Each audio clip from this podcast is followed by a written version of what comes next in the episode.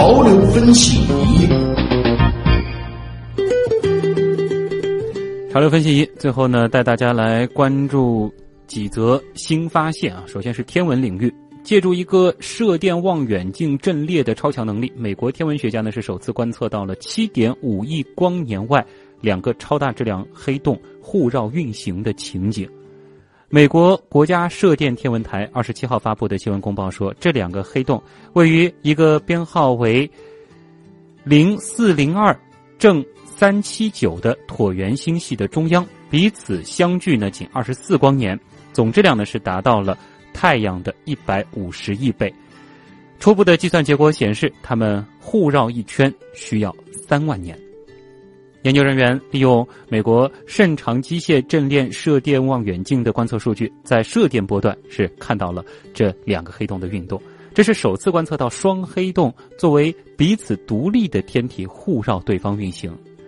黑洞是引力强到连光也无法逃逸的天体，真正意义上被看到啊，这个是不可能的。但是周围物质被吸入黑洞时呢，会释放强烈的电磁波，暴露出黑洞的所在。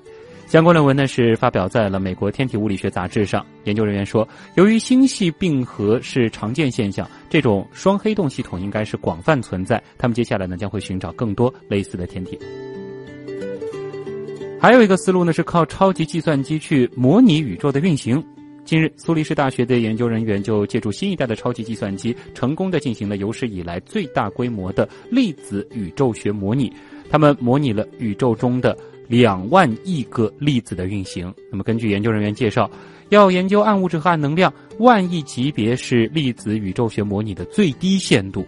研究人员修改了相关程序，使之可以更好的利用新一代 GPU 的计算能力，在具有更大内存的泰坦计算机上进行八万亿个粒子的模拟运行。这将有助于人类进一步了解暗能量和宇宙的演变历史。